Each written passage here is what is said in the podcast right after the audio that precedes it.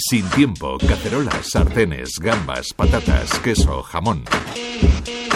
Sin tiempo, pipetas, robots, maltodextrina, ovulato, psyllium, levadura. Dichosa cocina, Alberto Zapata. En este mundo de la dichosa cocina, de vez en cuando aparece un grupo de gente joven que tiene una idea y con la preparación que tienen se lanzan a ponerla en marcha. Cuando se hace con cabeza, como Ignacio Jaraba y sus socios, normalmente es un éxito. Por cierto, lo suyo va de kebab. En serio. Hola, me llamo Ignacio Jaraba y llevo en la hostelería desde hace un año. Al final esto nace de un grupo de amigos que somos unos enfermos del kebab y de Madrid. Identificamos que había una necesidad de colocar el kebab en el lugar en el que se merecía y de hecho, bueno, eh, tan enfermos como que hasta uno de los socios eh, pidió matrimonio a su mujer en un kebab, eh, a ese nivel de enfermedad. Y, y nada, vimos que no había kebabs de calidad en España y decidimos montar una cadena en el cual el producto giraba en torno a todo el concepto. Em, al final lo que estamos haciendo es tener carne de calidad, pollo de calidad, vegetales frescos, salsas caseras. Entonces nosotros el proceso que hacemos es em, marinamos la carne y el pollo todos los días, 16-24 horas, y cada día eh, pinchamos cada uno de los filetes uno a uno hasta formar ese tipo de rollos.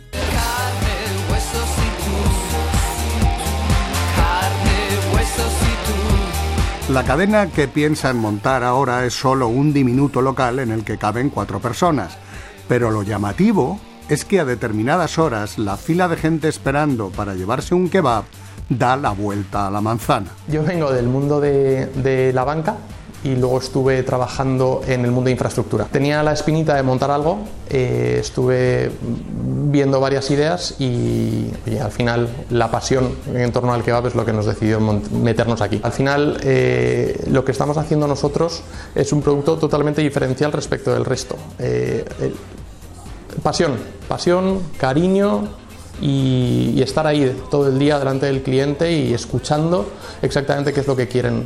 O sea, esto es una interacción continua, un diálogo y estamos dando lo que nos está pidiendo la gente. Eh, yo creo que el tagline que tenemos, que es Kebabs pero bien, yo creo que resume o sintetiza muy bien exactamente lo que queríamos hacer. Eh, al final, el kebab es un producto que, tal y como estaba en España, está muy denostado, muy maltratado.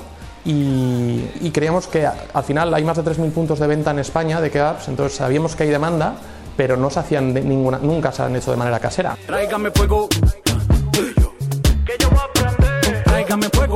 Como van a apreciar ahora Ignacio Jaraba y sus socios, se han convertido en unos expertos del kebab y como casi todo en la vida han aprendido con prueba y error. Turquía nace de manera horizontal hasta que hay alguien que se le ocurre que es mucho más fácil cortarlo en vertical que en horizontal, a nivel operativa.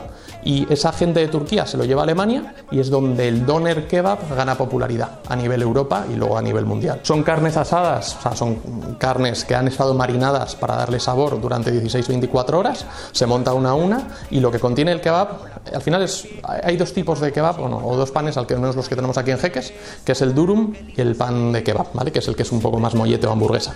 Entonces es carne, puede ser de pollo, puede ser de ternera, puede ser mixto, esa es la proteína, o para la opción vegetariana tenemos falafel, y luego acompañado de vegetales frescos. En nuestro caso, lechuga, tomate, cebolla y pepinillo, customizado al gusto.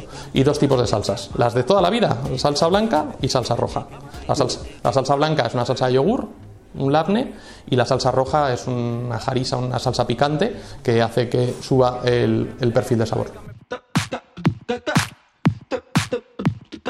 El primer despacho de kebab de lo que va a ser una cadena inmensa de los socios de Ignacio Jaraba se llama Jeques y está en el 39 de la calle Edgar Neville en Madrid. No busquen mucho, les guiará la fila que da la vuelta a la manzana. Alberto Zapata, Radio 5, Todo Noticias.